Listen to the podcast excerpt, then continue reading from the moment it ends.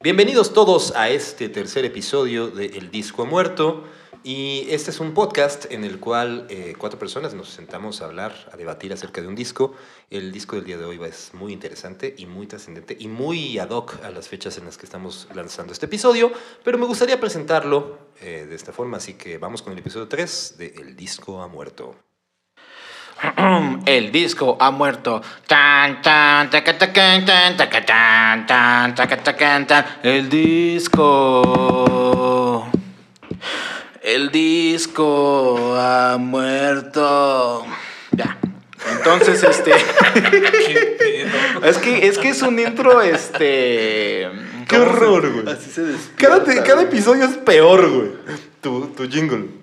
Bienvenidos todos a este tercer episodio del podcast, su podcast favorito, su podcast de confianza, eh, El Disco Muerto. Y el día de hoy me encuentro bien acompañado, con, como siempre, eh, con estos tres personajes increíbles, interesantes, grandes amigos también, que debo decirlo.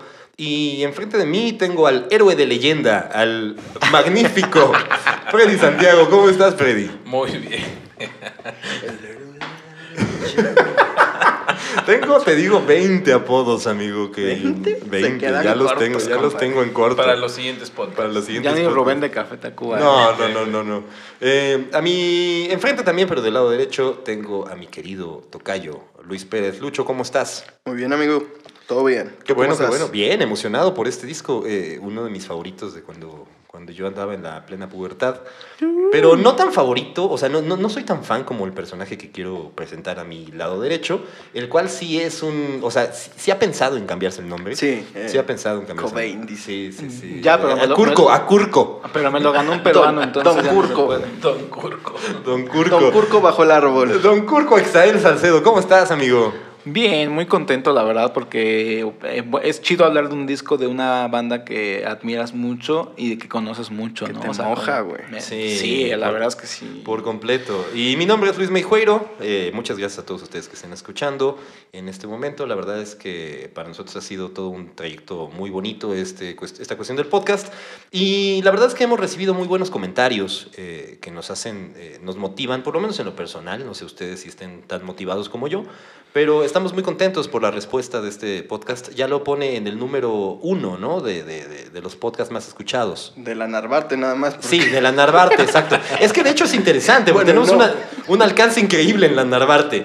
Pero, pero vaya, eh, agradecemos a todas las personas que... Bueno, de hecho, el número uno de la Narvarte debe ser Nicho Peñavera, güey. Ah, no, entonces perdónenme, pero no era la Narvarte, es...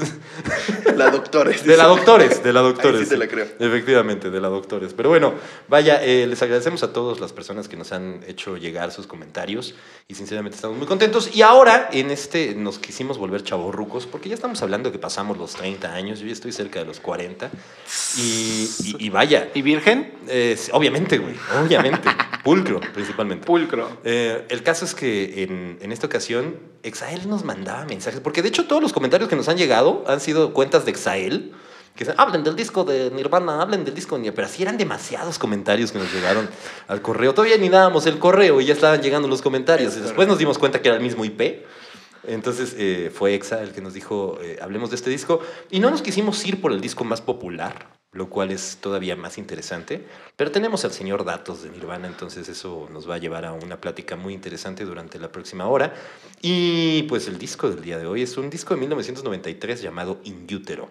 Este disco eh, es el último disco de estudio de Nirvana, no el último disco, digamos, de una... De, Sí, de, la toda su colección, sacado, ¿no? ¿no? Sí, su en colección. vivos, compilaciones. Sí, el Unplugged, etcétera.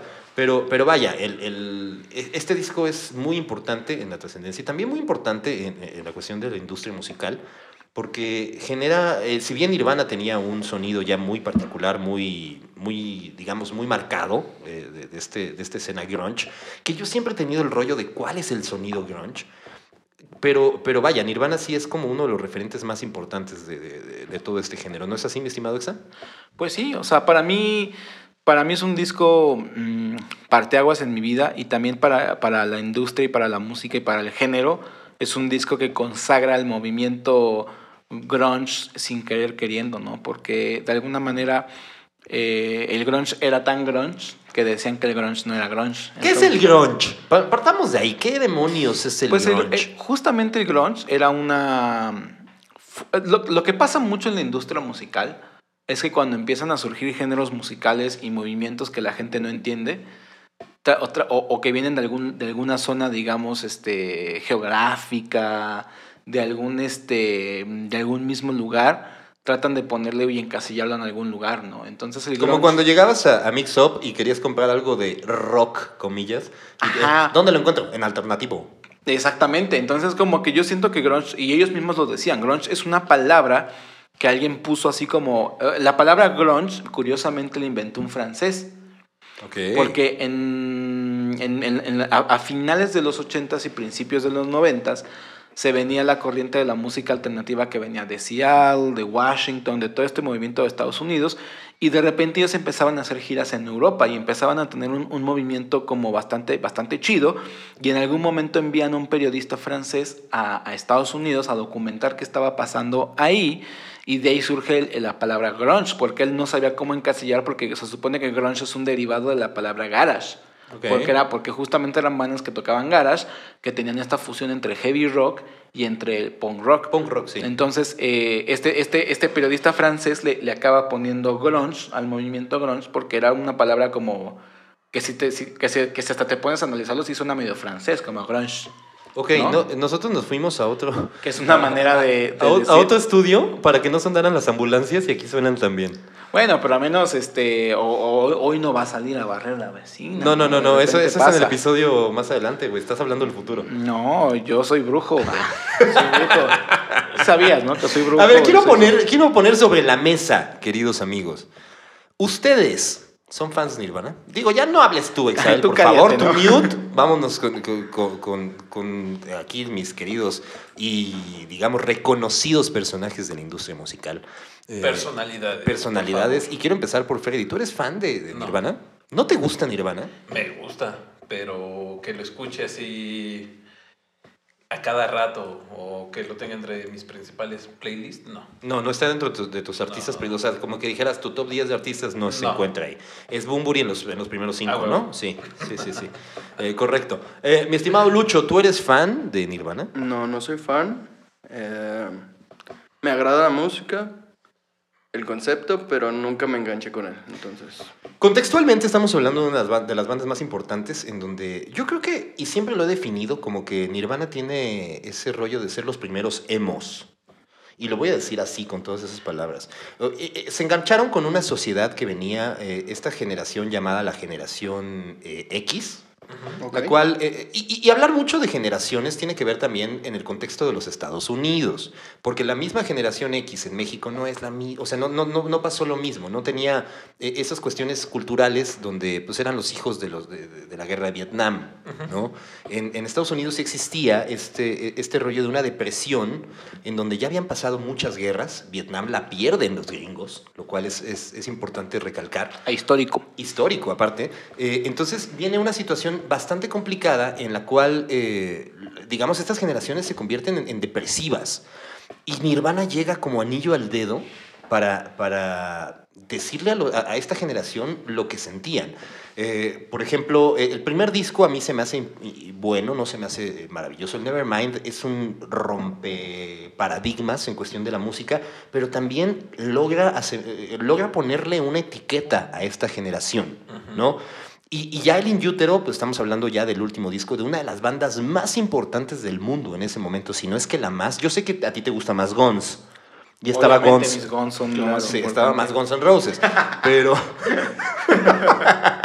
pero el caso es que Nirvana sí le da un- una etiqueta a, esta generación. Sí. Eh, y, y vaya, eh, este, este punto eh, es todavía más trascendente por todas las situaciones en la cabeza que pasaban por Kurt, Kurt Cobain en ese momento. Que por ahí está la situación de Kurt no quería ser famoso, pero a su vez hay documentales en donde el vato busca la fama.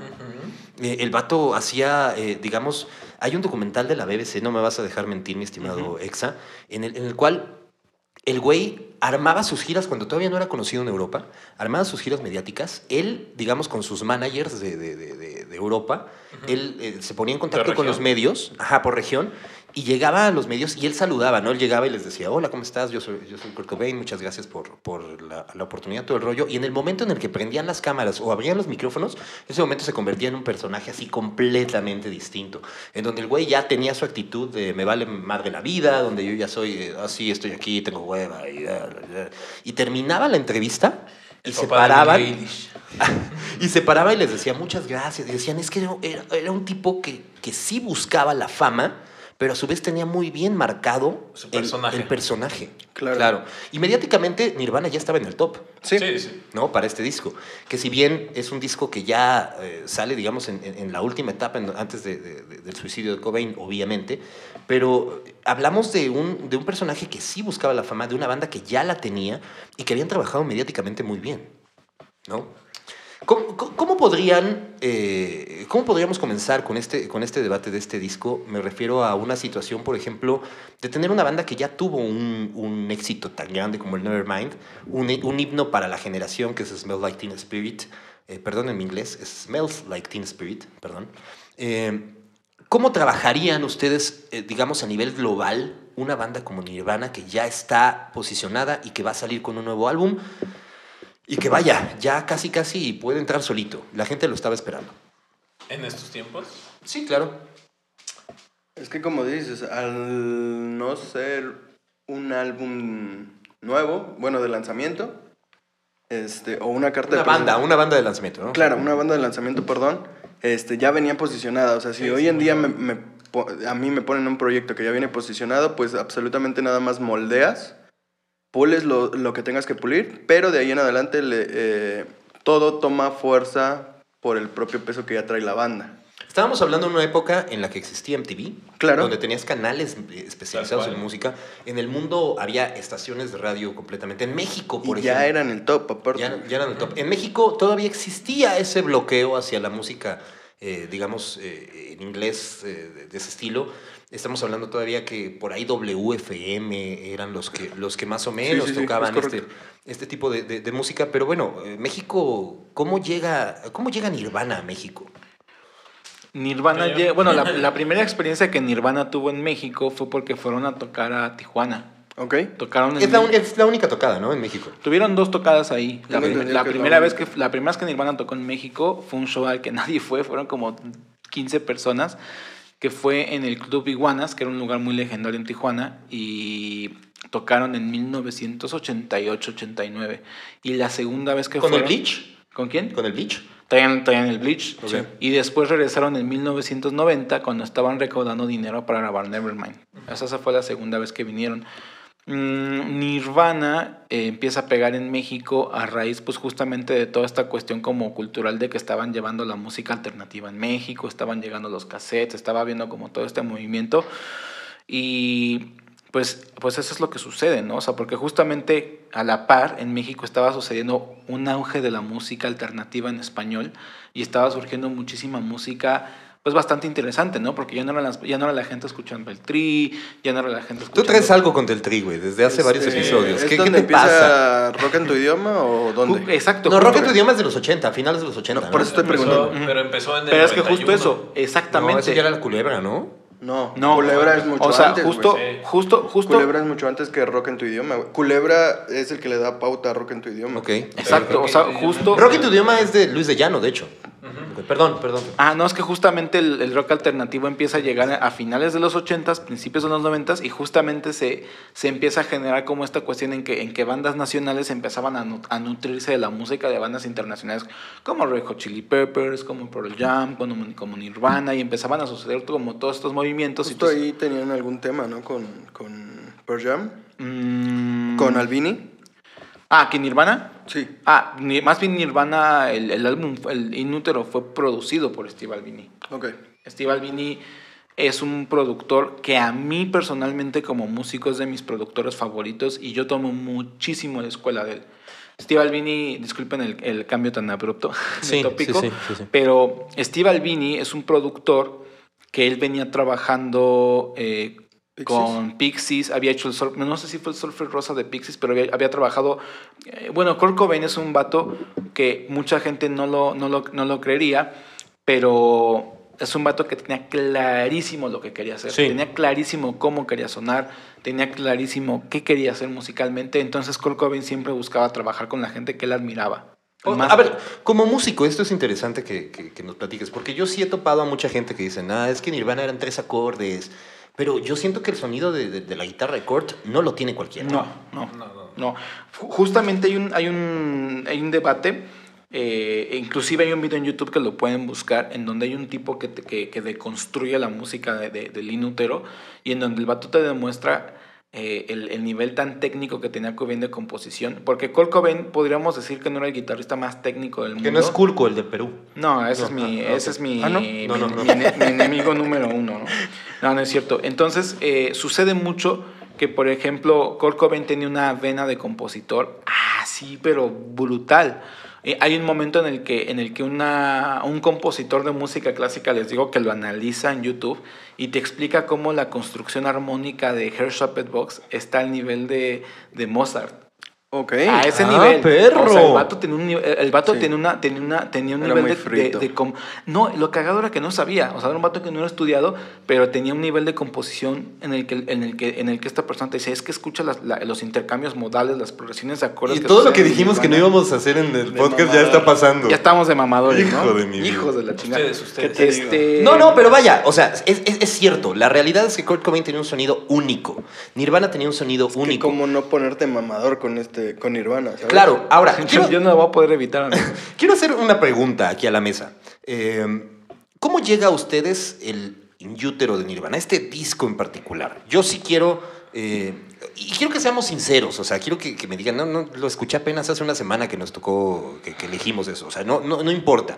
¿Cómo llega a ustedes este disco? Yo estaba en la primaria cuando eh, lo veía colgado en, los- en las paredes del, del negocio de, de mis padres y estaba el del bebé Ajá, el, el Nevermind. ajá, y el de Inútero. Y se me hacían muy interesantes las portadas, pero nunca los había escuchado. En algún momento los pude escuchar, me agradaron, pero no me hice fan. Es que como de Pero niño... así llegó, así llegó a mi vida. Como de niño era difícil, ¿no? Sí, no, no, O sea, no me encantó, traía yo otro trip, y, pero así llegó a mi vida.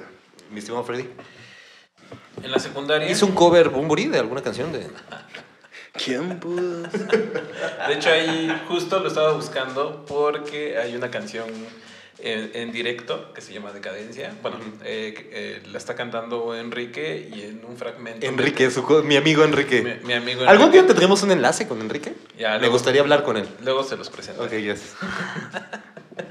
Bueno, está cantando, cuando estaba en Héroes del Silencio, está cantando Decadencia en directo y mete una frase de la canción mixteca de Quisiera llorar, quisiera morir, de sentimiento. Aquí agarra y, de- y menciona el quisiera llorar, quisiera morir, como Kurt Cobain, de sentimiento. Y es como de las... Y a partir de ahí dijo, ¿quién es Kurt Cobain? No, y se fue a... Digo, eso es como curiosidad, curiosidades ahí. Interesante, interesante. No, Deberías de tener un dato siempre de Enrique Bumburi en cada podcast. en cada podcast. En cada podcast. En el siguiente deja buscar, ahorita lo busco. ¿Y cómo llega este disco a mí? En la secundaria ya escuchaba a Linkin Park, a Placebo y demás, y pues obviamente ubicas a Nirvana. Y de lo principal que me llegó fue el ATV, el Unplugged, y de ahí empiezas a buscar un poco más. Y fue así, tal cual, como checando los álbumes de- del grupo. Eh, mi estimado Exa, ¿cómo llega a ti el útero? Por mi mamá. A mi mamá era punk rocker, le gustaba muchísimo el punk, el grunge, y mi, a mi hermana mayor también le gustaba mucho esa música, entonces a mí naturalmente Nirvana llega por eso, porque pues era la música que mis papás escuchaban y pues era lo que yo escuchaba todos los días. Ok. Esa era la música que yo escuchaba. Producido por Steve Albini, eh, también... eh, Era un Rey Midas, ¿no? En ese entonces. Mm, sí, o sea, eh, en algún momento fue un Rey Midas porque Steve Albini produjo a PG Harvey, produjo a, mm, Harvey, este, a Pixies. O sea, el vato llegó a hacer cosas increíbles y lo, bueno, lo sigue haciendo, ¿no? Pero obviamente... ¿Por qué ya no siguieron trabajando con Butch Vig? Porque fue lo opuesto. O sea, justamente cuando, cuando entrevistan a Kurt Cobain sobre el, el inútero, que como dato curioso, a ningún amigo de Kurt Cobain le gustó el disco. A mí es mi favorito. A mí también es mi favorito. mi favorito. Pero justamente lo que, lo que platicaba, lo que platicaba eh, Kurt Cobain es que le preguntan por qué no trabajar con Steve Albini y, y Kurt dijo es que no fue una razón personal con él, nos gusta mucho su trabajo, pero lo que queríamos hacer con el, con el In Utero era hacer completamente lo opuesto a lo que sucedió con Nevermind.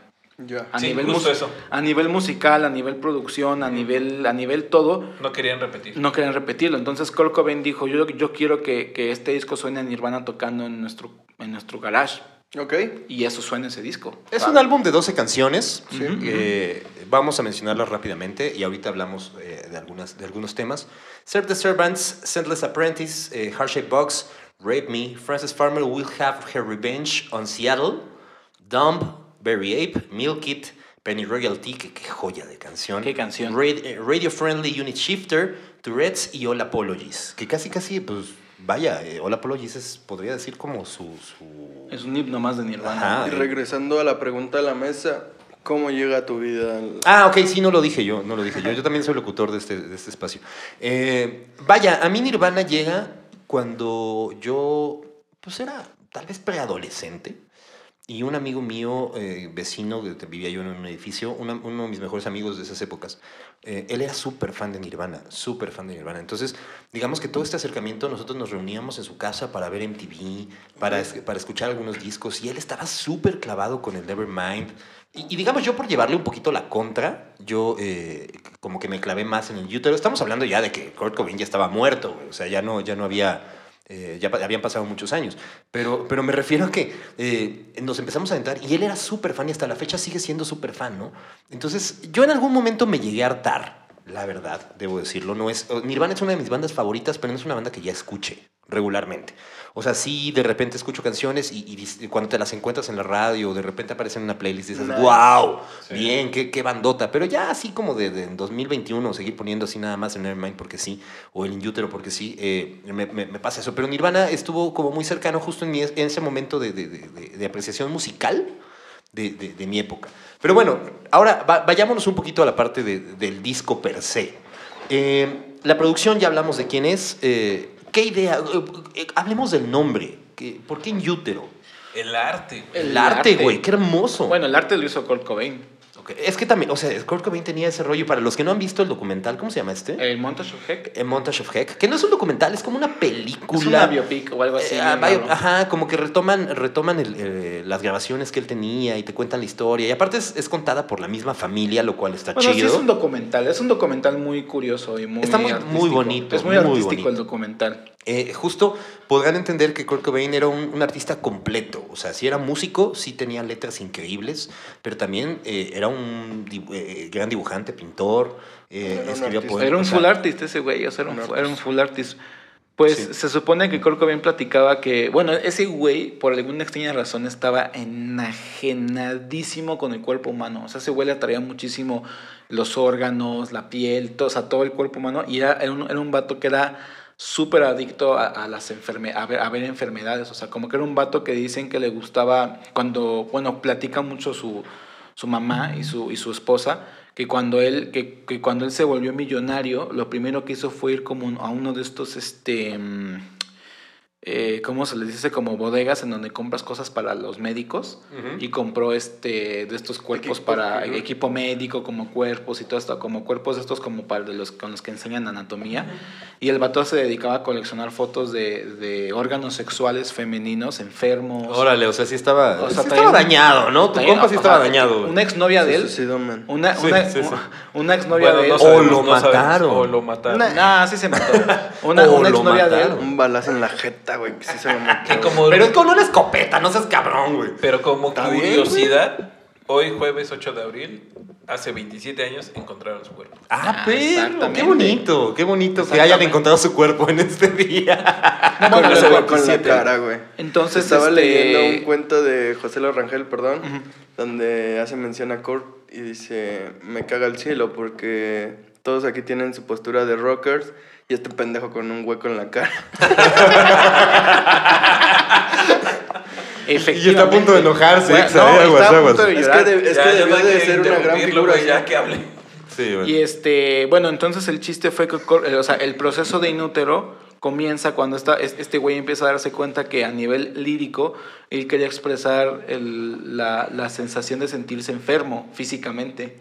O sea, para él inútero es eso. O sea, el vato decía, es que a mí me encanta hablar de cómo cuando uno se siente enfermo o cuando te enfermas físicamente, de eso habla, de eso habla inútero, ¿no? Y a la vez era el reflejo de, de muchas cosas en las que él consideraba, eh, mm, ¿cómo explicarlo? Pues sí, o sea, como, él, él siempre era muy raro, porque él era un vato que él decía que sus canciones no hablaban de él.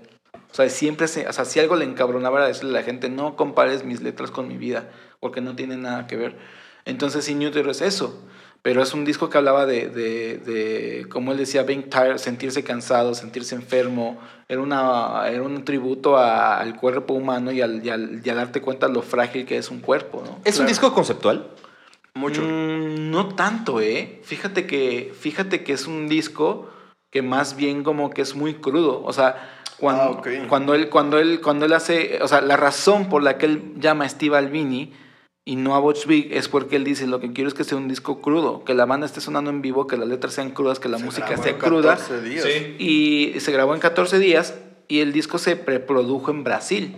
O sea, algo, algo importante también es que es el momento en donde ya suman a un personaje más a la banda, aunque no era dentro del, Parte de- del equipo. parte del equipo. Ajá. O sea, ya tenían a un músico más. O sea, se daban cuenta Ah, que pero el él no grabó ese disco. No, no, no, no, pero po- porque tenían que ejecutarlo, güey. Ah, o sea, sí. a, eso, a eso me refiero. Y ahí nos iremos, nos iremos un poquito a la parte de, de- de- de las presentaciones en vivo. Pero Nirvana, ya después del Nevermind, llegaron a un tope en donde decían, la producción tiene que ser mucho más pro. Y ya el sonido era, era impresionante. Ahí, a mí, para, eh, eh, para, para dejarlo como muy claro, el Inútero es cuando, donde ya la banda dice, nosotros somos una banda grande. Claro. ¿no? O sea, ese es, es, eh, en cuestión de sonido. Simplemente desde el pago que le dan al Vini, o sea, de que 100 mil dólares para que empiece a jalar en el, en el proceso, te habla de que Es un cambio. de que es un cambio muy fuerte, una apuesta muy interesante y Albini lo hace perfecto al querer darle ese sonido en grabarlo en esa corta duración, creo yo. No, y además es un disco que neta, o sea, tuvieron el lujo de, ir, de irse a Brasil a preproducirlo, lo grabaron después en Canadá, o sea, se fueron, se fueron a muchísimas... una banda de lana, güey. O sea, ya, ya había dinero en, en- en el negocio de Nirvana. O sea, Pero fue- tengo entendido que a la disquera no le gustó, ¿no? No, a la izquierda no le gustó. O sea, de hecho, de- o, sea, es lo que, o sea, es un disco que no tuvo muy buena recepción crítica en su momento. O sea, es que porque- superar en el Nevermind era. Sí, era estaba cabrón. sí. Pues más que superarlo, como que ellos no querían hacer eso. O sea, como que justamente siento. O sea, Kurt Cobain fue un güey que siempre caminó a contracorriente. Cuando él hizo Nevermind, él no sabía que, estaba, que, iba, que iba a ser un putazo, ¿me entiendes? Y cuando él, y cuando él lanza um, Inutero, lo hacía con la intención de irse en contracorriente. a mí se me hace que Kurt Cobain sería un güey que me cagaría, güey. O sea, no podría platicar con él. O sea, Era, una- era una ¿Por persona. mamador era- por mamador. Ok. Era muy mamador. Creo que el personaje. Es que sí, creo el personaje. Eh, ya como persona, no lo sé. Sí, o sea, digo, yo por alguna extraña razón tuve la fortuna de tocar con su mejor amigo. Yo, yo- yo, tuve la fortuna de, de- con un medium en- de hablar con Kurt No, Cobain. pensé que iba a decir hace, algo hace un par de años, hace un par de años tuve el chance de tocar con su mejor amigo y su, y su- En el mismo escenario, en el mismo señores. escenario, es que suena así como, oh, Perdón, es sí, que sí, me, fui, me fui a Los Ángeles, güey, en No, un estudio, eh, güey. Ahí estuvimos como... compartimos, como- perdón, compartimos escenario Joder. en el mismo lugar y tuvimos el chance de conocernos porque él nos invitó a abrir ese show y él nos contaba que justamente yo, la verdad, obviamente me atreví a preguntarle a Kurt Cobain, le dije, oye, yo sé que, que todo el mundo te lo pregunta, pero... ¿A qué sabías? güey? ¿A qué, pero, ¿a qué sabía? ¿A qué le olía? Este, No me imagino, no me imagino a qué, a qué olería Si después. Escucha, después de Courtney Love. Después Wow. de tener relaciones sexuales con Courtney Love, qué asco. No, pero si aparte le gustaba como que deteriorar el cuerpo y todo Está eso. llorando Exa, Estoy llorando, Está llorando. Estoy llorando. Este, ya se me quitó el hambre. Esa me quitó el hambre. Bueno, Guácala, mi punto, mi punto es que este, justamente él platicaba que él, él o sea, como que toda la gente coincide en que el vato era un, un vato muy amable, muy chido, muy dulce y que más bien como que él no era lo que te quieren vender de él. Entonces, como que es algo muy curioso. Igual Dave Grohl dice mucho eso. O sea, él dice, güey, es que yo pues, recuerdo a Kurt Cobain como un güey que todo el tiempo estaba sonriendo. Que Pero siempre es mantener buenas". también el mito. No lo sé. Mm, No lo creo, ¿eh? Porque más bien al contrario, más bien el mito que se ha perpetuado de él justamente es el del vato depresivo, contrario. atormentado, ajá. Como que más bien como que todo el mundo ha perpetuado el Cobain, el genio, como el genio atormentado, la voz de una generación, cuando en realidad dicen que era un vato súper chido, o sea, era un vato neta que, que tenía, o sea, pa' pronto tenía tres casas, güey, tenía Claro, tres casas, es que tenía la un carro gente, de lujo. la gente distorsiona el mensaje del artista Ajá, cuando muere, güey. cuando muere. O sea, yo tomaba un ejemplo porque estaba viendo un, un tema de Cancerbero y decían, al día de hoy lo han, este, mm, le- se han hecho una idea de él al llevarlo casi como un dios. Ujú, correcto. Pero mismo Cancerbero, si seguiría vivo, le daría pena que ustedes estuvieran haciendo eso porque él no representaba eso. Y él decía, de mí no se esperen buenas cosas porque soy una mierda como persona. O, so- o no, no en esa palabra, pero no soy la gran persona que ustedes están esperando. Y al día de hoy que no está y que ven que mucha raza ya lo tomó como esta religión, diría- dice por ahí uno de sus mejores amigos que sí, o sea, si él, se- si él estuviera vivo, este, dice, güey, no le daría nada de gusto ver esto. Y siento que pasó lo mismo con Kurt, de que se distorsionó la imagen, se fue al mito, como dices tú, es alimentar el mito, está bien, pero sí, era un gran artista. Claro, o sea, de hecho, lo de, veas. de hecho, cuando ves el documental, justamente el Montage of Heck, hay muchísimos videos inéditos que comparte Courtney Love de su vida diaria de ellos, de cotorreando y todo. Y era un vato súper diferente a lo que era. O sea, era un vato que neta era la persona más tranquila del mundo. Entonces, más bien como que él, él- él- él y, su, y su gente mitificaron tanto al personaje y lo que sucedió mitificó tanto al Y al personaje. rato viene un documental seguramente de Disney, Claro, ¿no? Claro, que ahora, que ahora, sí puede ser, ¿eh? Claro. Que ahora, ojo, me lleva a un punto muy importante, un poco regresando al disco de In, de In- de In Utero. Yo le platicaba hace rato fuera del aire a Luis Moejuero que, Ese soy yo. que el...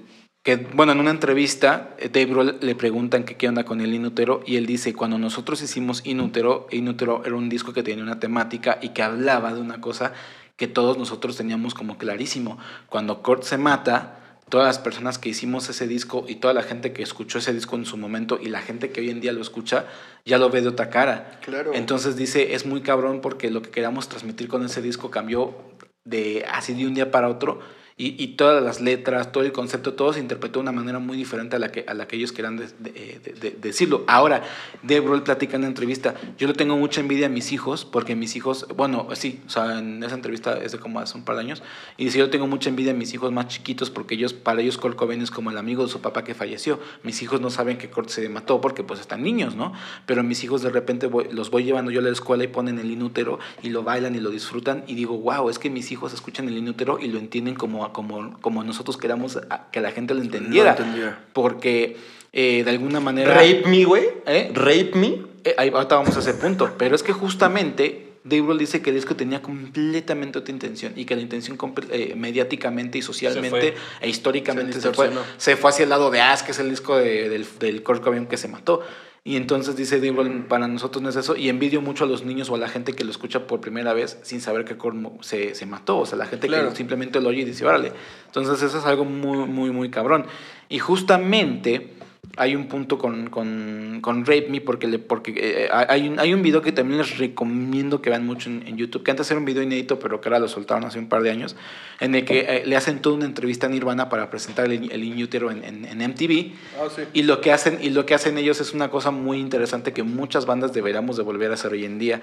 Que lo que, lo que hizo MTV fue irse a las, a las escuelas, a la calle, Ah, y sí llegaban y, les, acuerdo, y, ajá, y- y les daban el cassette de, de de, de In Utero, te decían, oye, te queremos este, hacer una... ¿Te gusta Nirvana? ¿Te gusta Nirvana? Y la gente decía, ah, pues sí. O otros decían, no, no, no he escuchado. Y otros decían, ah, pues sé que, sé que son la banda más grande que hay, pero no los topo. Les daban el niño entero y les decían, te vamos a buscar mañana para que nos digas qué, qué, qué opinaste. Entonces de repente estaba muy cagado porque entrevistaron a monjas, a, a chavitas, a maestros, a todo, a todo tipo de personas. Y de repente la gente empezaba a dar sus opiniones y Nirvana estaba, y Nirvana está, está bueno, en, en el video inédito que dura como 40 minutos, está Nirvana viendo la, la tele, escuchando el feedback de la gente. Claro. Y entonces una chica dice, yo me gusta el disco, pero Me no estoy segura. Y en algún momento Kurt Cobain en la entrevista agarra y dice, no amigos, quiero que entiendan que Me es una canción anti, y lo vuelvo a repetir, anti-violación. Porque, porque Kurt Cobain era un vato que nunca se puso ese statement, pero era un vato que, pues, de alguna manera era un vato muy feminista, ¿no? Y, y Rape Me es una canción que inclusive fue muy polémica en su momento porque en MTV le- les prohibieron hacer un video de ella. Bueno, la disquera, la disquera no estaba haciendo un video de, de, de ¿cómo se dice? La disquera no hizo un video de, de Rape Me porque les dijeron es que de entrada ni va a sonar en radio y ni lo van a poner en No hubiese sido sencillo. No hubiese sido sencillo. hubiese sido sencillo. Entonces, eh, Rape Me es una canción que habla... Pero fue un lado B. No, Sí, fue un lado B de All Apologies. eh, no, pero del sencillo. Sí, del sencillo. Pero Sí. no, pero en el disco, disco no es un lado No, B. no es o sea, un es una B. canción del disco. Viene, Sí, viene como sí, parte sí. del disco. Entonces, eh, Rape Me fue una canción muy polémica, pero es una canción que para Kurt Cobain hablaba del castigo que un violador debería de tener. Para él, un violador que violaba debería ser violado en la cárcel. Un violador que violaba, no el violador que comía. Perdóname. El violador No, debería no ser el vi- violado. Para él. Entonces es una canción que es sarcástica hacia eso. O sea, para él era una canción No que lo sé, no lo sé, Rick. Bueno, No él dice sé. eso, ¿no? O sea, por, por eso les digo que el personaje de Kurt pues, era un personaje muy raro, Claro, pero es claro. lo que él platica, ¿no? O sea, Es un, yo- es un disco de tres. de- bueno, iba a tener tres sencillos. Dos sí fueron lanzados. Dos sí fueron Eh, lanzados, Shape Box, que qué video, qué maravilla de video. Como dato curioso, ese video fue dirigido los por. Anton Corbin y por Kurt Cobain. Que, El arte es maravilloso. Si ustedes no han visto este video, queridos amigos centennials. es, el mejor, es uno de los mejores videos eh, de la yo creo que es el mejor. No, no, tampoco, Sí, tampoco, es no, es es muy bonito, güey. No, es está muy bueno, bonito. está bueno, ¿Se acuerdan ustedes de ese video? Sí, sí, sí, Eh, sí, donde, sí, donde sí. aparece un viejito crucificado. Sí, claro, o sea, el claro, arte es maravilloso. Y muy bonito todo. Eh, Pero sí. no es uno de los Ah, mejores. O sea, para, para Nirvana yo creo que sí es un crecimiento muy perro. En cuestión Se ve que había presupuesto, ¿no? Se Es que ya había presupuesto. Que, tenía otra onda. Pero vaya, es, Heart Shaped Box es, un- es una canción que, que, que a mí en lo, en lo particular me, me parece maravillosa. Después fue All Apologies, que más bien se hizo como sencillo para el Unplugged. Para ¿no? el Unplug, es que se más bien se volvió grande por el Unplug, Sí. pero en realidad ya no fue Y ya no lanzada. tuvo video. Y ya no tuvo De hecho, el video. único video que tiene es, es eh, se, supo- Box, ¿no? se supone que el director de Heart Shaped Box iba a hacer el, el video de All Apologies. O sea, An- Anton Corbin es un. Es, originalmente Anton Corbin es un fotógrafo. él, no, él, él fotografía YouTube, ha fotografiado a muchísimas bandas grandes. Y él, se, él conoció a Kurt Cobain y se volvieron muy, muy amigos. ¿YouTube es una banda grande para ti? Sí, claro. Ah, ok, ok. Y en, en algún momento, y en algún momento se conocieron este, ellos y fue una plática así como de, oye, me gustaría que dijeras un video de Nirvana. Y el vato le dijo así como, oye, pues es que yo no hago videos. Y cuando Kurt Cobain le platicó la idea, pues se dejaron ir. Y justamente va muy ad hoc al concepto del disco. Ok. O sea, A ver, hablemos de, de highlights. Ya hablamos de las 12 canciones, pero ¿cuál, es un, ¿cuál es su canción o sus canciones favoritas de este disco? Empiezo por este, Freddy. Sí, dice, ya se está durmiendo. Sí, que durmiendo, si- que si yo no Yo sí me voy por. Raimi. O sea, al ser en algún momento también, pues, no tan comercializable para las marcas, todo eso. Rape Me. A y, mí me gusta. Y que además, curiosamente, el riff era idéntico, que era, muy parecido al, de- al de Smash Lactin Spirit. Todas las canciones son iguales. Todas las canciones son iguales. Es correcto. Es como, es, es como todos los acordes de, de- de las canciones de Oasis. A mí me encanta Oasis, pero, hay, que ser, iguales. hay que ser Sí, sinceros. claro. O sea, Pues ellos, lo decían. Hay un momento en el MTV Unplugged de Nirvana en, en donde Kurt Cobain están, están tocando el setlist y dice Kurt Cobain, ay, pero mejor esta canción hay que tocarla después porque básicamente esta y esta son la misma canción. ah, no, lo dice Dave Grohl y, y Kurt voltea y le dice Dave Grohl, güey, es un programa de televisión, lo van a editar, no te preocupes. Pero sí. Bueno, Vaya, eh, a ver, eh, decíamos Rape Me, Lucho decía Rape Me. ¿Qué otras canciones son para ustedes las...? Para Freddy, a ver que nos diga acá el Estoy pensando, licenciado. güey.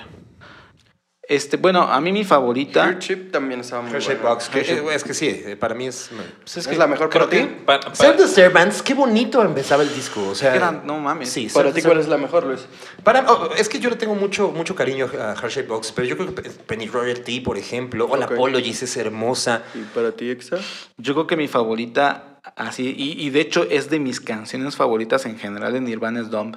Ok. A mí no me gusta. Qué cabrón está A esa mí no me gusta Dump. Y la verdad, y la verdad es que, eh, digo, un poco yéndonos hacia lo que dice Luis de, de, de Serve the Servants. Imagínate cómo abre ese disco y dice, dice, la adolescencia ya me, ha pegado, ya me ha pagado muy bien, así que ahora soy viejo y aburrido. ¿No? O sea, oh, dices, órale, Sí, señor mamador. señor, ma- mamador, señor mamador. Es correcto. ¿Cómo, cómo podríamos eh, definir la gira que, que- que se tuvo en este disco? Vaya, eh, se hizo una... Ya teníamos de una cuestión mediática muy grande, ya teníamos una gira bastante grande, Nirvana se presentaba en todos lados, se peleaba con todo el mundo, rompían instrumentos, pero yo creo que fue eh, en, esas, en esas épocas el mejor momento para, las, para los conciertos de Nirvana, ¿no? Sí. Estuvo muy loco porque fue. Mm, fue muy extraño. Justamente platicaba mucho el manager de Nirvana, que es Danny Goldberg. Él platicaba que cuando Nirvana em, abrió la gira de Inútero en Estados Unidos y en, en- en Norteamérica les fue cabroncísimo. Y cuando se fue a Europa todo se fue a la mierda. Sí. ¿Por qué? Porque Nirvana, ya, Nirvana en ese momento ya era una banda de estadio. O sea, ya era una banda que llenaba lugares y que llenaba estadios y que tenía las producciones más grandes que habían en el mundo. Y en ese momento, desafortunadamente, Kurt Cobain estaba en un momento en el que su adicción a la heroína estaba en el punto más alto y la gira se empezó a volver muy Estamos hablando de drogas y tú estás entrándole, Lucho. ¿De qué me estás Estamos hablando? en- en- Aguántate tantito si quieres. Este, entonces se vuelve, se vuelve muy fatídico porque la gira de Inútero se empieza a complicar de una manera terrible. O sea, hay un momento en el que, en el que cancelaban shows. ¿Cuántas Cancelaban veces, ¿cuántas shows. veces lo metieron? a- bueno, se metió a rehabilitación en esa gira. No, una vez nada ¿Una más. vez nada más? Jamás estuvo una vez.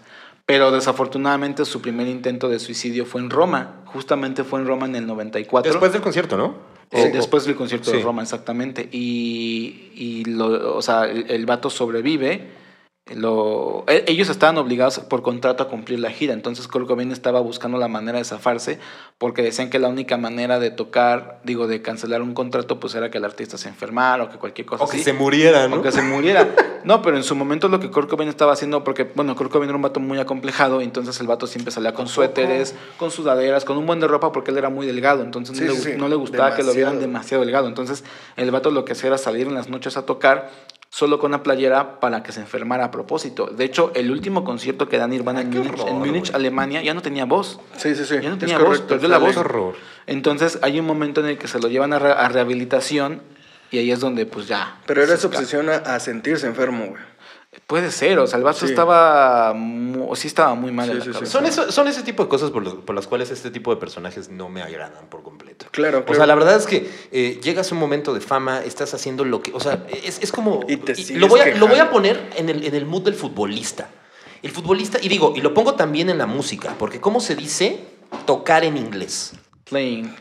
¿Y qué significa play? ¿Jugar? Jugar. Jugar, güey. Claro. Tienes la oportunidad de jugar, güey. O sea, como un futbolista, como un músico, juegan a su, profe- a, tu- a su profesión. Y si esa profesión, o sea, que tú elegiste, que nadie te puso una pistola, bueno, se la puso después, pero eh, nadie se, se- se puso una pistola para que, eh, y fue una escopeta, para que hicieras eso, o sea, llega un punto, de, no, ya no quiero, ay, puta, ese tipo de personajes Gente muy a mí no me- apática, no encantan. gente muy desgastante, güey. Ahí es donde no juegas el papel de manager, juegas el papel de nanager, güey. Y neta, no está nada chido andar tras de un inestable mental y que la hagas de papel de papá. Entonces, con pedos puedes, con, no, con güey. tus pedos. Fue muy difícil. Se supone, se supone que oficialmente Kurt Cobain disolvió a Nirvana. O sea, el vato los mandó a la burger. O sea, dijo Nirvana se acabó. Pues sí, porque se mató, güey. No, o sea, antes de que, de que les dijera que se iba a matar. O sea, no, O sea, el me vato- mato, pero mañana siguen la gira, güey. No, porque eh, los vatos estaban Me grabando un encanta disco cómo, nuevo. cómo hago bromas ¿En así serio? como de es mi nirvana, güey, no me lo toques, Son mis güey". Este. Pues sí, o sea, yo creo que es un disco que justamente a raíz de todas estas circunstancias cambió el contexto muy cabrón. Y digo, yo no quiero justificar a Kurt Cobain de ninguna manera porque sé que lo que sucedió pues está cabrón y que, y, y que obviamente como dice, yo también soy mucho como de la idea que dice Luis, que si tienes todo y estás este, en algún punto en el que estás con, con fama, con dinero, con una fama, porque déjate eso, ya era un papá de familia, era un padre de familia y tenía, tenía todo, ¿no? O sea, era la, Por, la estrella por eso más a mí grande. me brinca un poco cuando dicen que se mató. Es O sea, que yo, no digo que lo mataron, pero está... Se usaron sus tarjetas de crédito después de su muerte. Eso sí. Bueno, pero, pero güey, vámonos a un punto un poco medio, medioñero. Si, si ah, bueno, pero tú lo dices porque eres papá también. O sea, Y, eh, y sobre todo porque he, he visto videos de, de, de eso, ¿no? De Él con su hija, ¿no? Ajá, de que algunos dicen, o sea, quería o más bien amaba un chingo a su hija. pero es un vato ¿Crees que depresivo, güey. Así, o- Sí, so- güey, o sea, la sí, de Sí, cuando cuando, no lo estás, dudo. cuando estás O tocando sea, fondo, no te preocupas por terceras personas. Sí, güey, o sea- Y al ser un vato tan excéntrico, vas que contigo, güey. no Lo decía, ahí, lo decía el gran poeta eh, mexicano, eh, afroamericano en, en piel. Decía, estoy tocando fondo, me duele estar sin ti. Te tengo que 17 recuperar. años. 17 años. Saludos a Kalimba. Este, No, vaya, pero entiendo tu punto, entiendo tu punto, mi estimado Freddy. O sea, yo también, ese, por eso cuando hace ratito que hablaba Exa de que no, era un vato que muy, muy feliz y muy, y muy tranquilo y no sé qué. O sea, si ves los videos y ves esos videos de, de, de, pues jugando con su hija y todo el rollo. Entonces, ¿por qué en tu cabeza, güey? Se va el voy a mandar a la chingada todo y voy Es a que así destruir él todo. era él. Pero es una situación también ya de, de, de, adicciones muy cabrón. pura, ¿Sabes? güey. Pero ¿sabes, ¿sabes cuál fue la respuesta de eso? Justamente todo esto que estamos preguntándonos así todo bien cabrón, le preguntaron al bajista en Nirvana en entrevista que qué pedo con eso y de que si sabíamos ¿Con o sin cabello? sin cabello ya. Ya sin cabello. Eh, le, está- le estaban preguntando a Chris Novoselic que qué pedo, o sea, todo lo que estamos platicando, ¿sabes- ¿sabes cuál fue la respuesta? Y se me hace la respuesta más acertada. Contestó, do not do drugs. Así de fácil. Es correcto, señor. Neta, así dijo, güey, ese güey era un junkie, güey. Él era mi mejor amigo y se lo acabaron las drogas, güey. Y un, y un güey que se droga un chingo, Sí. La Pierde. depresión al otro tengas, tengas todo el dinero del mundo, seas millonario y seas la, la- la mejor persona del mundo, yo, o sea, por eso te digo, no creo, no creo, o sea, les decía, no justifico a Kurt Cobain eh, un poco en lo que hizo, pero no creo que una persona, mm, una persona con, con adicción es una persona enferma, güey. ¿No? Él estaba Pero, enfermo, güey. por ejemplo, Estaba enfermo. te vas dando cuenta cuando vas conociendo a gente que, se, que es adicta. Claro. Y, Sí, es una enfermedad. y Es lo una primer- enfermedad, güey. Y lo primero que te dicen es, bueno, en cuestión de, de, la, heroína, de la heroína y cocaína, te decían, güey, la depresión al otro día es horrible, güey. Es horrible. Yo también... entonces, entonces te tienes que mantener en el claro. para que no y el- llegues y a yo creo que en depresión. una de esas dio un bajón y el vato tomó una decisión y está el resultado. Oigan, pero a ver, y, y- y sin decir nombres, porque tampoco se trata de eso, pero ¿ustedes han trabajado con gente demasiado adicta? sí, Sí. puta. Mucho, güey. Mucho. Mucho. muy 24/7 difícil, casi. muy difícil. Freddy, por ejemplo. El licenciado Cantinas. Sí, 24-7 y era una actitud de que los shows ya, ya no le importaban, ya no le importaba el disco, tú, lo tenías que, tú tenías que ir por él hasta donde estaba, porque de repente decía, eh, no voy a ir a la fecha de hoy, güey, y hazle como quieras, y te pagaba el cel. ¿Sabes, ¿Sabes qué es lo cabrón de eso? Que, y lo digo yo desde mi perspectiva de músico, ¿no? Yo, traba- yo trabajé con gente con muchísimas adicciones y y y hay dos puntos muy importantes del lado eh, artístico. Uno, el cariño que le tienes a esa persona y Claro. dos, el talento innegable que tiene. O sea, Claro. olvídate, olvídate de- del, del lado del negocio, ¿no? Porque obviamente una disquera dice, ay, este güey ya me generó millones, ya Sí. quémalo, fúnalo, haz lo que quieras con él. Pero... Pero hay un punto en el que neta quieres muchísimo a una persona. O sea, un- Sí, un- justo. una, una, una persona con una adicción, hay un punto en el que a veces te ciega el cariño que le tienes y te ciega como, como el no estar preparado para eso, porque en algún punto ellos lo dijeron, o sea, dijeron, güey, nadie nosotros estábamos preparados para lo que nos pasó con Nirvana y yo creo que el que menos estaba preparado era ese güey. Pero el que más lo esperaba era Kurt, güey. O sea, por- Claro, Lo esperaba, pero- lo buscaba, pero no pero sabe- no es lo pero, mismo. Pero no pensaba Pero no es lo mismo, llegar. porque a mí me ha pasado, güey. O sea, digo, yo no estoy diciendo que haya llegado a ese punto en mi vida, pero hay un punto en el que me ha pasado como que yo decía en una cafetería sirviendo cafés, ah, ya me quiero dedicar a ser más músico y a hacer música. Y cuando estoy ahí te das cuenta que es más difícil de lo que parece, ¿me entiendes? Entonces, Claro. si a eso le sumas un problema de adicción o un problema emocional que él traía, se vuelve una bomba de tiempo. Sí, se vuelve eso, bom- se fue vuelve una bomba de tiempo, Una bomba de tiempo. Y yo creo que yo alguien a quien admiro mucho, y mira que no soy muy fan de su música actual, pero alguien a quien admiro muy cabrón de cómo superó esa crisis fue de Grohl. O sea, fue un cabrón que agarró y dijo, Y Axel Rose, ¿no? y Axl Rose, ¿no? Es que lo amas. Motel Güey, Crew. o sea, de alguna manera sí es real, o sea, que Dave Grohl agarró y dijo, yo voy a dejar el pasado atrás y me voy a dedicar a hacer un chingo de música, güey. No, eso lo dijo, eso lo dijo Rafiki en... Rafiki en El Rey León. Motel Crew. Y, y, y, güey, y, y yo creo que, y, y yo creo que la, digamos, el misticismo detrás de Inútero, porque, digamos, o sea, siempre retomando hacia, hacia el lado del disco, eh, Nevermind es un disco histórico y parteaguas, sí. Cambió la historia de la música, sí, Pero, pero Inútero es un disco místico de la banda, Que ni se iba a llamar así, güey, para empezar. No, de hecho, el nombre del disco iba a ser I Hate Myself and I Want to Die, güey. Ah, sí, es cierto. que, sí es que hay una canción en Nirvana, o sea, que, Que no entró, ¿verdad? No, O- o no sea- era- en, en algunas ediciones venía como, como un track Ven- oculto, ¿no? No, venía, no, no, venía otra canción. Haz de cuenta que, eh, digo, un poco llegando a ese punto, Inútero tenía, tiene, tiene un chingo de lados B, a diferencia de Nevermind. O sea, Inútero tiene... Pero todos los lados B de Nevermind y del Bleach están en el Incesticide, ¿no? Ah, no, no, solo los del Bleach y muchos Solo los del Bleach. Pero, luego sí, no que otro de Nevermind, pero no. O sea, haz de cuenta que los, en los, lados, los lados B de Inútero los repartieron entre sencillos. I Hate Myself and I Want to Die es una canción que decide la disquera quitar del disco y decide Nirvana quitar el, quitarlo del disco porque justamente decían, no, pues es que no queremos que la gente piense que no sé qué y que bla, bla, bla. Y a su vez Kurt Cobain también le quiso cambiar el nombre al disco por lo mismo. Exactamente. Ex- existe una canción que se llama Moist Vagina, que también es un lado B. Existe una canción en donde canta David Roy que se llama este, Marigold. Existe una canción que se llama Gallons of uh, Alcohol Rubbing Up the Street, que esa sí es el lado B, que la canción oculta que venía en el inútero, que, que terminaba el disco y de repente empezaba una rueda súper rara. O sea, ese disco, el el inútero, tiene demasiados lados B. Claro, era un disco creo que muy censurado a la idea que traían originalmente. Porque, este, como dices, se iba a llamar de otra manera. El arte también hizo que de alguna manera en algunas tiendas no se permitiera la venta por según... No era tan censurable, ¿no? Pero pues salieron, o sea, había datos donde, pues por ejemplo, Walmart y eh, otra tienda muy grande se unieron para no comercializarlo por el arte, güey. Eso fue un poco más hacia el Neverman, pero sí. O sea, Nirvana estaba funado en muchos lados. Sí, sí, sí. Porque afectaba la zona de comidas. No sé, o sea, decían que era muy La- la sugestivo zona el, de carnes. el arte de, de contraportada. No, es mame. Sí, por ejemplo, por la e- contraportada, porque como tú mismo lo decías, él era tan aficionado a todo este trip de vísceras, de intestinos, todo De- eso, de- ajá. y lo hizo en su casa, güey. de, de hecho, el angelito de la portada en muchos lugares le ponían un vestido negro. Nah. ¿Sí? ¿Neta? Claro, lo- en, en- cuando el disco llega a Afganistán y a todos esos lugares, le Y ponían, le ponían, le- lo- la tapaban la cara, ¿no? Sí, es, Sí, neta, existe, existe, existe. O sea, Luego y, nos mandas imágenes. y sí, exacto. Pero eso está chido, porque como quiera te genera... Ra- Controversia. Deja tú la controversia, es un también una manera de llegar a la gente, o sea, a través de la vestimenta, si la gente se identifica, güey, pues le va a causar morbo. Es buen marketing, ¿sabes? Sí, sí. Yo, yo tengo un punto aquí en este y me gustaría callar un poquito a Exael.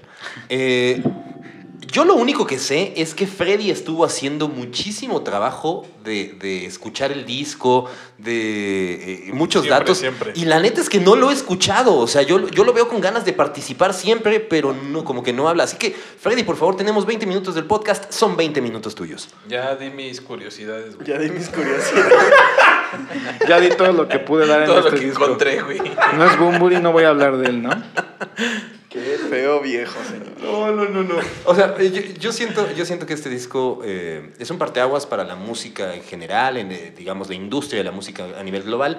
En México no lo sé. No en lo México sé. no me No, tocó no vivirlo. Creo que en No. México se vivía mucho más el glam rock todavía. Claro. Mis primos eran muy fans, por ejemplo. Yo de- siento que, que pegó más después de la muerte. Sí. Y, y como salió el Unplug, creo que fue más para México en esa parte. Sí, o sea, la parte, eh, eh, justo que la parte mediática de, güey, se mató este güey, ¿no? Y aparte hay un, hay- un video, ¿no? De dando la De- noticia a sí, este de Jacobo. Ajá. Kurt Cobain, el vocalista del grupo Nirvana. Leyendo ahí la noticia. No tenía ni idea Sí, ese güey, que no sabía de quién ¿no? era. Pero, pero vaya, o sea, eh, eh, trascen- trascendencia yo creo que sí, justo en México fue mucho más, mucho Sí, más fuerte. Y nuestra partir de generación ya la toma como más, más cercano. Yo nunca lo vi como un himno a mi generación. Eh, igual. Pero creo que es más eso, por la cuestión de edad. Porque eh, lo que comentaba, ¿no? O sea, Nirvana, sí, el güey que se mató, tiene varias rolas, tiene sencillos muy buenos, el MTV, es como, wow. Ya agarras, lo escuchas, pero ya no lo tomas como en posiblemente nuestro- nuestros hermanos mayores o padres, posiblemente. Sí, en mi caso nada más fue darle check-in, Sí. fuga. Sí, claro, yo también, yo Digo, también lo creo así. Que sabes que es un disco que sí, de alguna manera, bandas como los Día Ya vienen de, de- de- de esa parte, pero sí. Ahora, este, había una rivalidad, ¿no? Entre Nirvana y Pearl Jam. No, era mito. O sea, Más de medios, ajá. Ajá, lo que, lo que pasa es que había una rivalidad entre ellos porque en alguna entrega de premios MTV, como que la. Digo, pero más, más bien como que la gente dice, ah, es que son las dos grandes bandas del grunge. Y había una rivalidad y, y- y ese mito se acabó en una entrega de premios MTV en donde los dos güeyes se abrazaron. La realidad es que la escena del grunge estaba muy unida. Era muy unida, exactamente. Más bien como que o ellos sea, decían, Nirvana despega, güey. Pero también en su momento eh, despega un poco, no tan, no tan alto Pearl Jam, pero sí despega. Y empiezan a despegar Soundgarden y otras, y otras Sí, bandas. es- es lo, lo que pasa es que, por ejemplo, cuando Nirvana Stone pega- Temple Pilots, ¿no? Stone. Temple Pilots, Alice in Chains, este, Mod Honey. Correcto. Lo que pasa es que Kurt Cobain lo que hacía era que era un vato que era muy agradecido y todas las bandas que él admiraba de morro se las llevaba a ver las giras de a los Nirvana. Pixies, ¿no? a los admiraba. Pixies, o sea, como que, y, y de repente, pues más bien como que el vato era muy así. Pero en realidad la escena, la escena del grunge era muy, muy unida. Tenía La- un tema con el otro favorito de Exael, con Guns N' Roses. con ahí. Estaban peleadísimos a muerte. Una situación con peleadísimos a Courtney, ¿no? muerte. Ahora? Courtney también tiene un, pro- digamos, una situación, un, un peso en, en- en todo lo que, lo que pasa con, con Nirvana. O sea, me refiero Uh, a, a lo Como malo. la Yoko Ono. Es que justo No, mucho creo manejan. que eso es un mito, pero no. ¿Por qué traían pleito casado, güey? Traían pleito casado porque, porque bueno, te digo que se considera un vato que, le, que no es nada misógino, era muy feminista y la música de Guns N' Roses pues es muy misógina. Fue muy misógina. Entonces, Sí, sí. En, algún, en algún punto se encontraron eh, eh, en un camerino de los premios MTV este cabrón Axel Rose y Kurt Cobain y en algún momento... Este, Dos fichitas, la Dos neta, fichitas, la la neta, neta. también. O sea, y, y- pero, pero eran, o sea, vaya. O sea, Axel Rose agarra y le dice a, Kurt Cobain así como de, agarra, cállale el hocico a tu vieja, ¿no? Le, le gritó algo así y Kurt Cobain eso le, le prendió y siempre se tiraron mala onda por eso. Y en algún punto se tiraban, se tiraban cagada entre ellos porque sí, la música de Guns era, era música de glam rock, de, de muy misógino, muy, para Kurt Cobain era como, como un rock muy, pues, muy así, ¿no? Y, y para la generación X era muy, pues muy como de, güey, pues Nirvana era muy true, ¿sabes? O sea, para mí Nirvana sí era una banda que en su momento fueron muy, muy true. Quiero poner, quiero poner sobre la mesa un rollo que me gustaría escuchar a cada uno de ustedes. Ok. Eh, ¿Qué hubiera pasado si Nirvana, si este güey no se hubiese matado? Y lo digo este güey porque pues así lo veo yo. Eh, ¿Qué hubiese pasado si Kurt Cobain no se hubiese matado? ¿Hasta dónde hubiese llegado Nirvana? ¿Tú qué opinas, Freddy? Yo creo que hubieran posiblemente sacado dos discos más y de ahí el, el grupo se hubiera ido. Porque de alguna manera también el, el desgaste físico y emocional era evidente en, en Kurt. Entonces creo que no hubiera pasado. O sea, no, no hubiera sido una banda eh, que hubiera durado mucho. ¿Se hubiese acabado matando igual? Sí. ¿Crees? Posiblemente no, pero si hubiera quedado al- eh, no tan en el olvido, pero sí ahí como rezagado. O sea, que, que fue una banda muy buena, pero que terminó siendo mala. Sí, yo siento que también como que como las generaciones crecen y o sea como que ya lo que te pegó en tu en tu adolescencia está bien, pero ya no ya no le estás hablando otra vez a, a esa generación. Claro. Sí, sí. Entonces, siento que, que ahí hubiese pasado. Tú Lucho, ¿qué, qué opinas? ¿Qué hubiese pasado si Nirvana si Kurt Cobain no se hubiese matado? Este. No sé. O sea, siento que por sí la banda se hubiera acabado, como dices, ya no le hablas a una generación, se empieza a extinguir esa estrella y se apaga. Pero para mí, siento que el vato estaba. Era tan inteligente, güey, que ya lo tenía medido y ya sabía qué iba a hacer. Posiblemente. Y creo que fue la mejor decisión para que hoy en día Nirvana siga siendo Nirvana. Y lo logró, güey. O sea, tantos pedos psicológicos. O sea, acabamos de leer un dato que dice que hasta el chico que participó, el viejito que participó crucificándose en el video del que hablábamos, este, fue un caos, güey, porque al final del día ese señor siempre se enteraron que tenía cáncer en el estómago. Madres. Pero a Kurt le encantó, güey, por tener esa enfermedad y llevarlo a, a ese extremo. Entonces, digo, tan dañado estaba, ya lo tenía todo tan meticuloso, güey, que yo creo que esa ya era su decisión final para decir Nirvana, de aquí en adelante va a ser lo que yo quería, güey. Y una leyenda, güey. Posiblemente fue eso el Unplug. Puede ser. O- Que de hecho no lo quería hacer y no le gustó. No eso le sí me queda- eso sí Mira. me queda muy Pero claro. era la última carta que le quedaba, güey. Pues, Para mí hay dos caminos, o sea, para, o sea, yo a lo mejor me voy a ver muy fan, pero yo creo que si Nirvana hubiera sobrevivido, serían como Radiohead. Ok.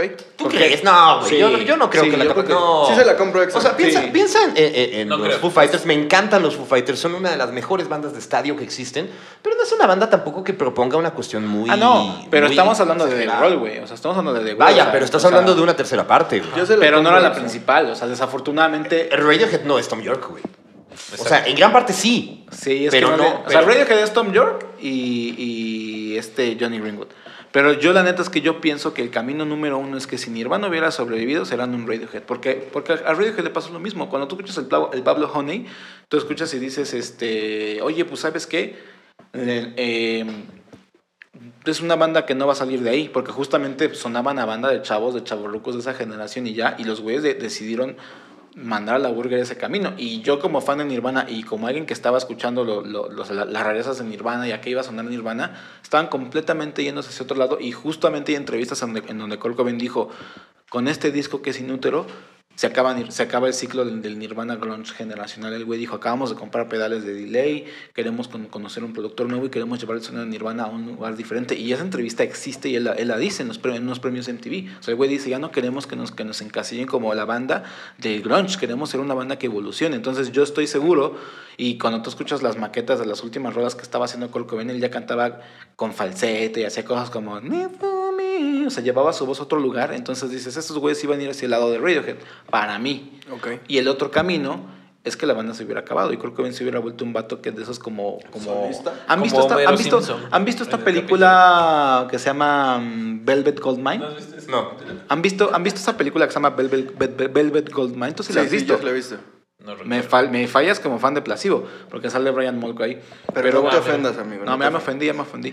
No, bueno, eh, es una película que se trata de un vato que, que, que, se, eh, que se vuelve una leyenda de la música, el güey finge su muerte y, cuando, y la, cuando la gente se da cuenta que el güey no se murió, desaparece y la película se trata de, un- de que un periodista lo está buscando y el vato nunca aparece. Entonces yo, Juan Gabriel.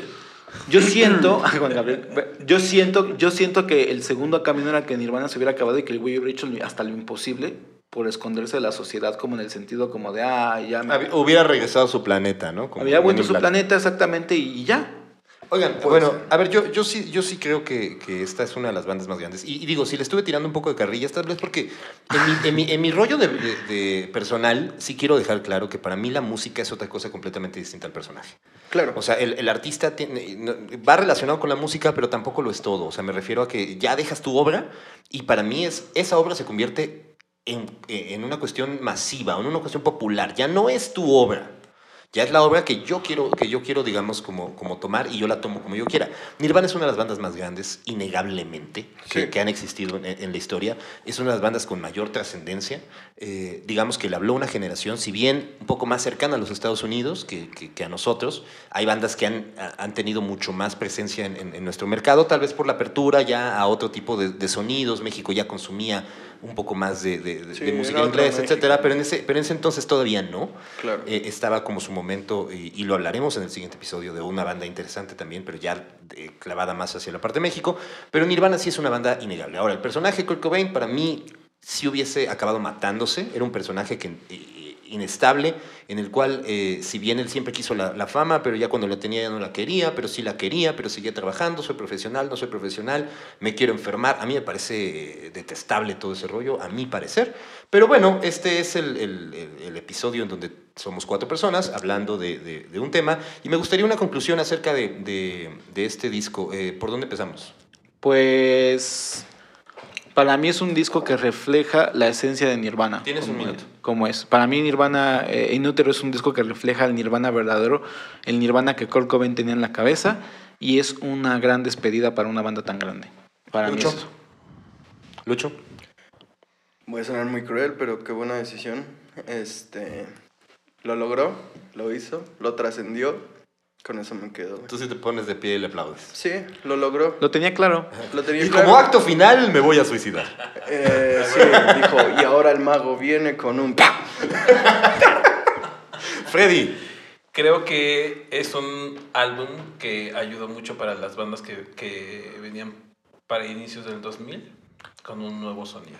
Le diste el clavo. Bien. Ok, eh, en mi caso, pues sí, ya les dije, Nirvana para mí es una de las bandas más importantes y creo que eh, es algo esencial para quien quiera adentrarse dentro del, eh, válgame la, la Sin redundancia, en, en el mundo de la música. Eh, este fue el episodio número 3, el cual agradezco mucho a mis queridos amigos, hermanos que tengo eh, en esta mesa y quiero eh, decirles, antes de, de despedirnos, quiero agradecerles a todas las personas que escucharon, que llegaron hasta este momento y nos gustaría escucharlos, nos gustaría leerlos. eh, eh, tenemos un correo, el cual pueden enviarnos eh, material. Bueno, nos pueden enviar lo que, lo que les gustaría que, que habláramos, nos, pueden enviar retroalimentación, oye, estoy de acuerdo contigo, oye, ¿por qué no callas Exael? Cosas así, lo pueden mandar y el correo es el disco muerto gmail.com, el disco muerto gmail.com. Y ahora sí me despido, como, como tiene que ser, a la sirena varada, mi querido... Este, a mi querido Freddy. Ah, como dato, eh, rock eh, en tu idioma fue del 86 al 90. ¿Ves? ¿Ves? Uy, ¿Ves? maestrazo, ¿eh? Ok, eh, pero eso lo hablamos en el siguiente episodio. ¿De qué me estás hablando? Sí, correcto. Freddy, eh, Freddy Santiago, La Sirena Varada, tu, tus, tus contactos, tus redes sociales. Arroba Freddy WDY Santiago C. Mi estimado Lucho. Luis.pérez 663. No me busquen. Exa. Arroba Exael Salcedo. Fue su episodio. Fue mi episodio, eh, fue me siento episodio. contento. Eh, cabe aclarar que este episodio no vine a debatir, vine a aprender de Exael. Sí, claro. Todos, no, no, todos, todos. Increíble. Cuando hablemos de los Beatles van a ver. Y mi nombre es Luis Maijuero y me pueden contactar en todas las redes sociales como el guion bajo product. Así, en esa, de esa forma. Y esto fue el disco muerto. ¿Y el disco muerto? Sí. Con No. este disco, sí. Este disco ya murió, güey. Ya, ya. Ah, ese ya disco con se un murió antes de balazo, nacer. güey, ya. Con un balazo Ese en un disco ala. se murió antes de nacer. Gracias a todos. Ura. Nos escuchamos el próximo jueves. Bye.